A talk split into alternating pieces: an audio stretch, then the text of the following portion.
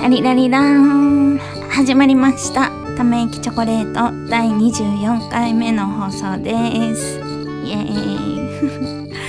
イ。ちょっと前回あのマイクの調子悪くてちょっとなんか録音できなくてもうええわってなって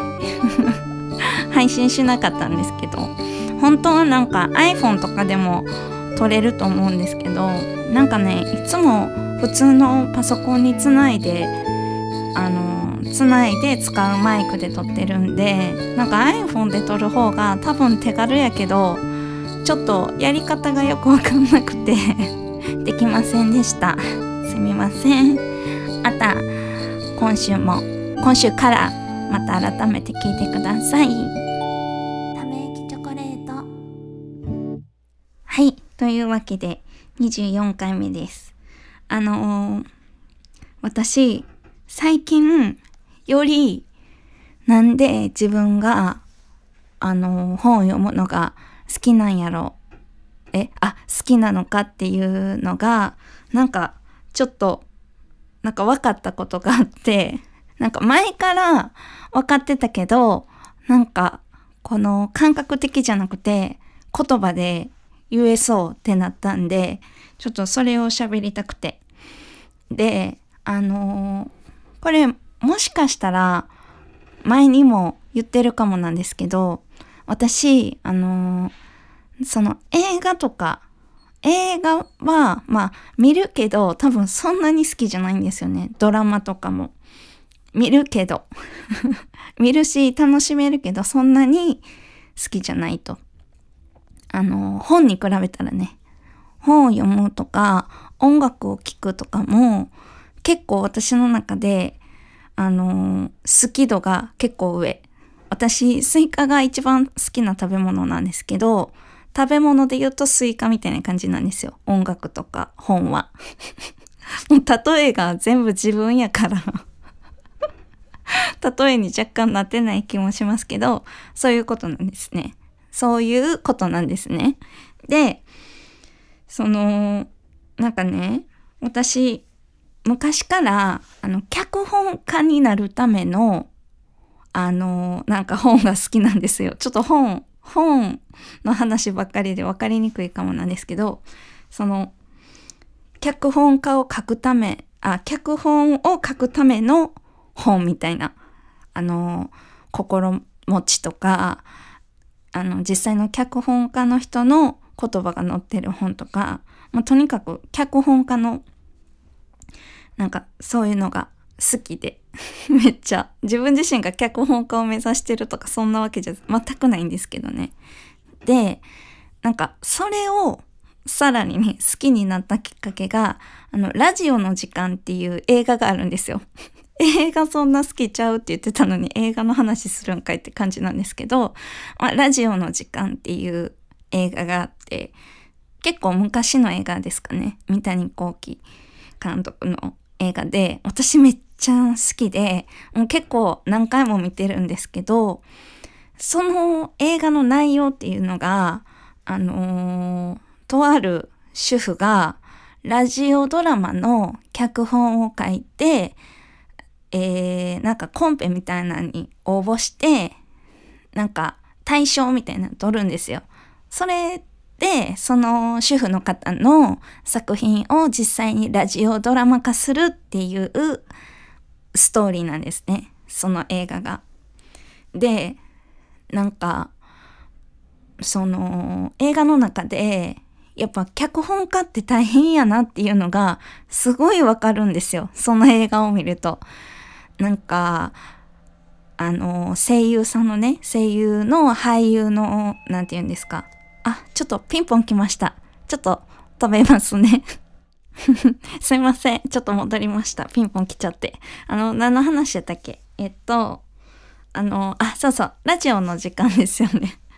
その、え、どこまで喋りました？もう一回ちょっと同じこと喋るかもですけど、えー、っと、そうそう。えー、ラジオの脚本、ドラマ、ラジオドラマの脚本に応募した主婦が、なんか対象みたいなの撮って、それを実際ラジオドラマ化されるっていう、あ、ラジオドラマにするっていう映画なんですけど、本当になんか声優さんの都合でセリフを変えなあかんとか、もっとあの自分は喋らせてくれみたいな声優さんがいたりとか、なんかスポンサースポンサーのなんか何？スポンサーを持ち上げないといけないから、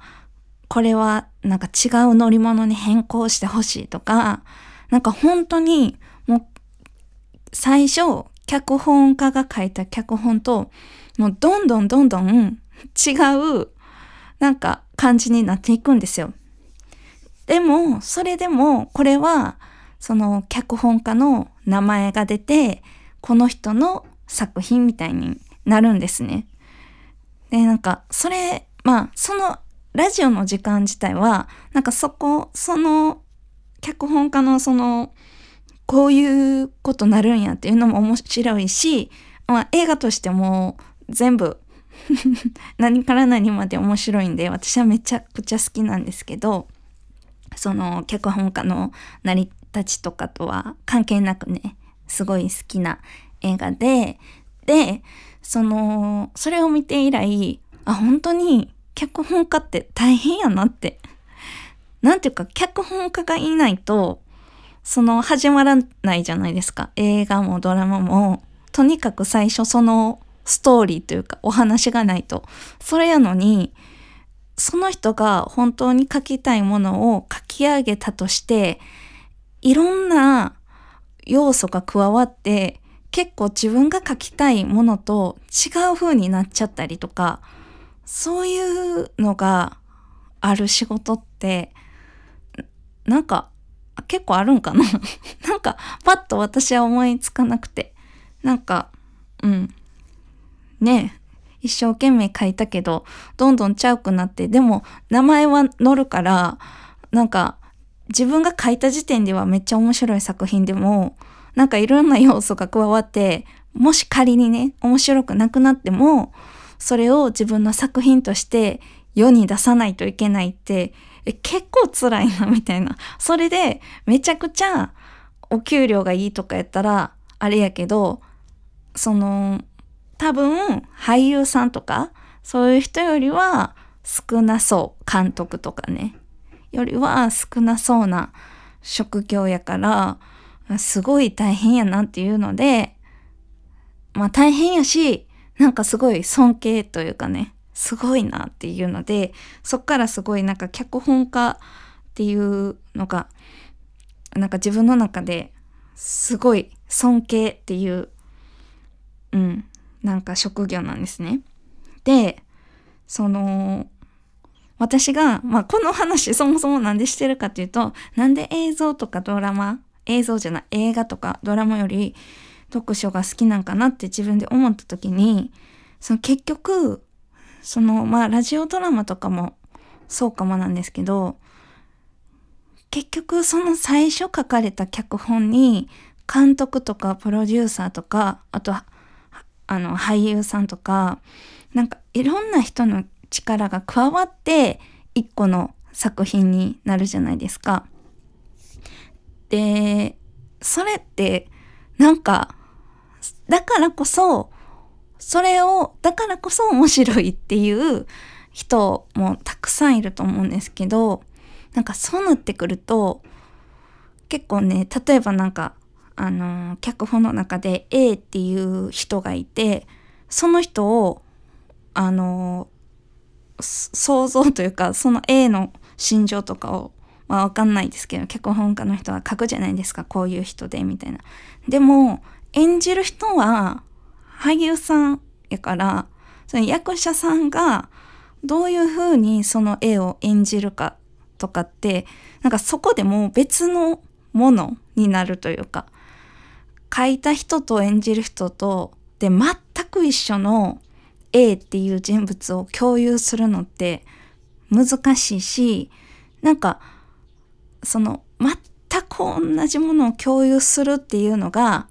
いいことなのかもちょっとよくわかんないしね。いろんな人の A っていうのが加わるからいいものができるのかもしれへんし、まあそうじゃないかもしれないですけど、なんかそこでちょっとなんていうか、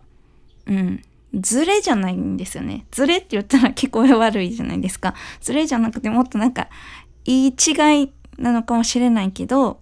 そういうのが生まれると思うんですよ。いろんな人の力が加わることによって、キャラクターとかになんかこう、いろんな人の考えが加わるというか。で、なんか私それがちょっと苦手なんかなって思ったんです。わかりますかね？めっちゃなんか感覚的な感じですいません。そう。なんか、その、あんまり、私本も小説がすごい好きなんで、その、あの、ね、そういう作られたお話が好きなんですけど、だから言うたら登場人物は作家さんの架空の想像ぞ想像上の人物じゃないですか。でもその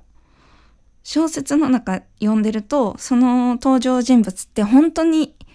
いる感じに思えてくるし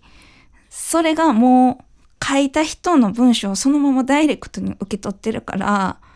なんていうかそのまま書き手が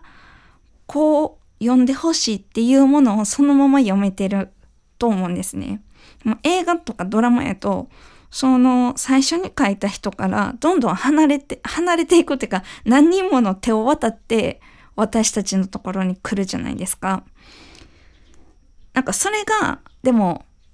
その面白さやと思うんですけど、映像の。その何人もの人の手が加わって、あの、できる作品の醍醐味やと思うんですけど、なんかそれがちょっと苦手なんかなって思ったんです。なんで苦手なのかは、あのー、なんかね、その、これは私演技のこととかよくわかんないし、なんか、そう、まあその映像のこと全然何もわかんないんですよ。本当に素人目線でなんですけど、なんか、その、例えば私、スイカオリという人物が何かやむを得ない事情があって人を殺すみたいな 時に選ぶ手段とかする表情とかあると思うんですよ。で逆に絶対しない手段とか絶対しない顔とかもあると思うんですよね。どんだけ悪そうな顔でも、こういう悪そうな顔はしへんけど、こういう悪そうな顔、顔やったら、スイカ割りはするな、みたいな。なんか、わかります？で、人を殺すのもすごいやむを得ない事情やけど、そのやむを得ない事情と私のバックボーンとかがいろいろ複雑に絡み合ってその行動を起こすわけじゃないですか。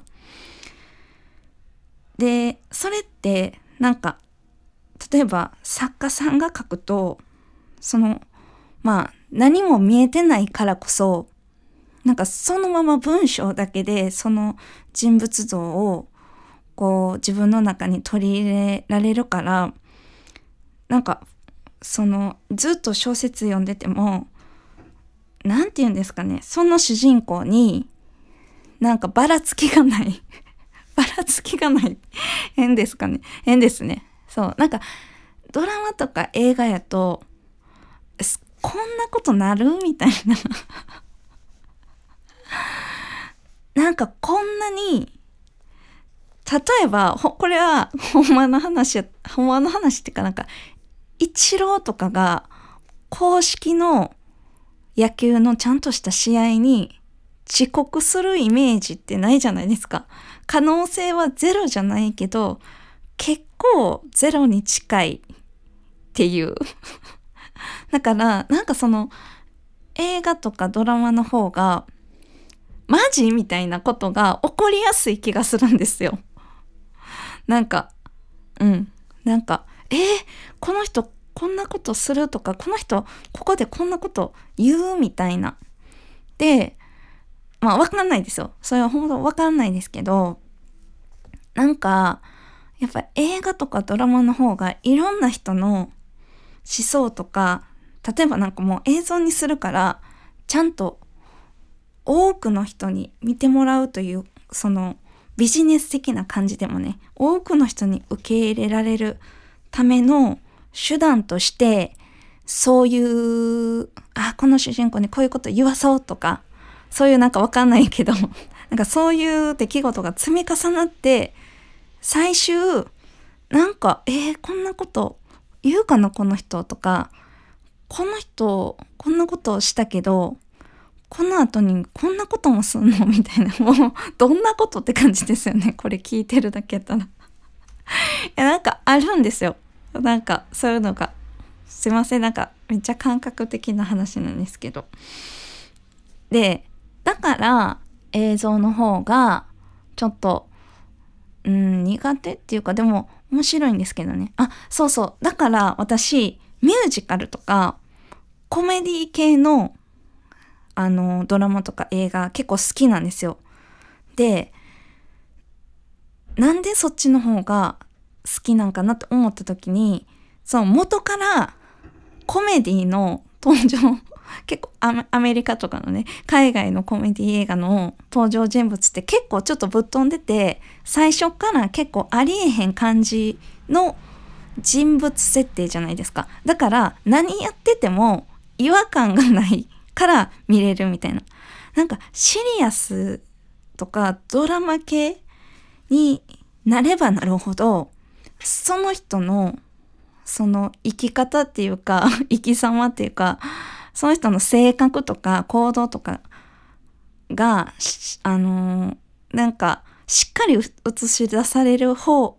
出されると、それにやっぱ目いくから、うん、なんて言うんでしょう。ちょっとした発言とかが気になってしまう。でもコメディとかミュージカルってもうミュージカルとか全然普段やったらそこで全員歌わんやろっていうとこで歌い出したりするから細かい性格のもしかしたらブレみたいなんとかもあんま気になって入ってきてないんちゃうかなって 楽しむべきポイントはそこじゃないみたいな。なんかわかりますかね？なんか